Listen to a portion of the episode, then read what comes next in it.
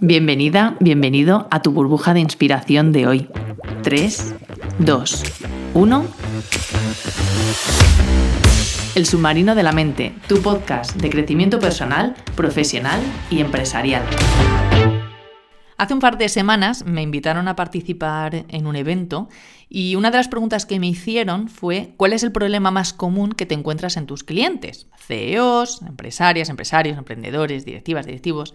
Y esta fue mi respuesta. La verdad es que hay diferentes problemas, conflictos, dificultades que son comunes cuando nos movemos en el mundo del emprendimiento, del liderazgo, la empresa, etc.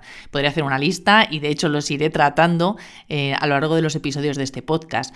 Al final somos personas humanas independientemente del puesto a lo que nos dediquemos profesionalmente y, y el camino del emprendimiento es un camino de retos y de dificultades de aprendizaje continuo.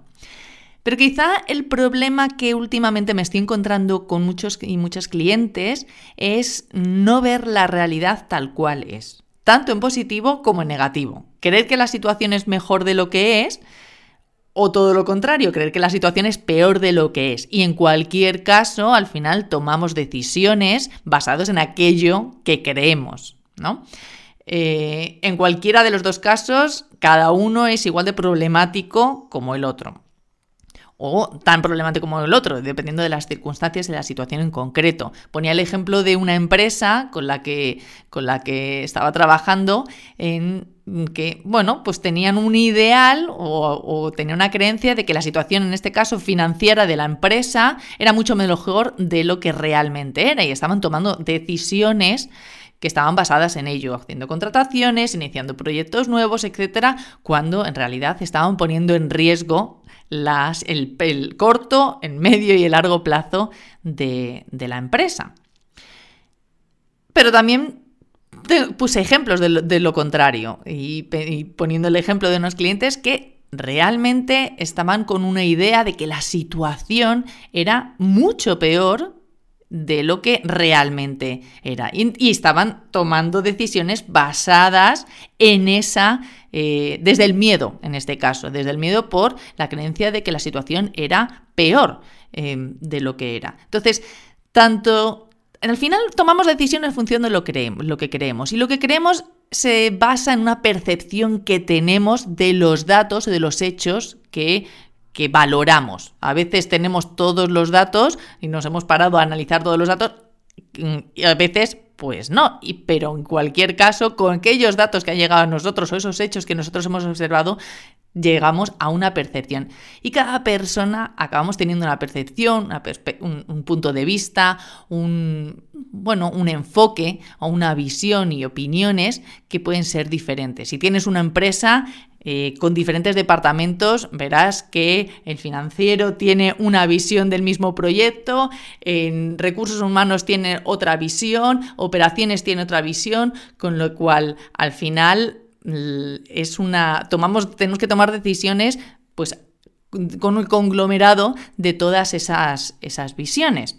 Entonces, Probablemente nunca nosotros mismos, o si tenemos un negocio que pueda ser unipersonal o un, negocio que sea más pequeño, probablemente solo nosotros nunca lleguemos a tener una visión completamente real. Como personas, como decía, acabamos llegando a conclusiones basadas en nuestra propia percepción de los datos que tenemos. ¿no? De ahí la importancia de centrarnos en los hechos, los datos, los resultados, lo concreto y trabajar con un equipo, con asesores o con personas de confianza que puedan darme también su visión y su perspectiva.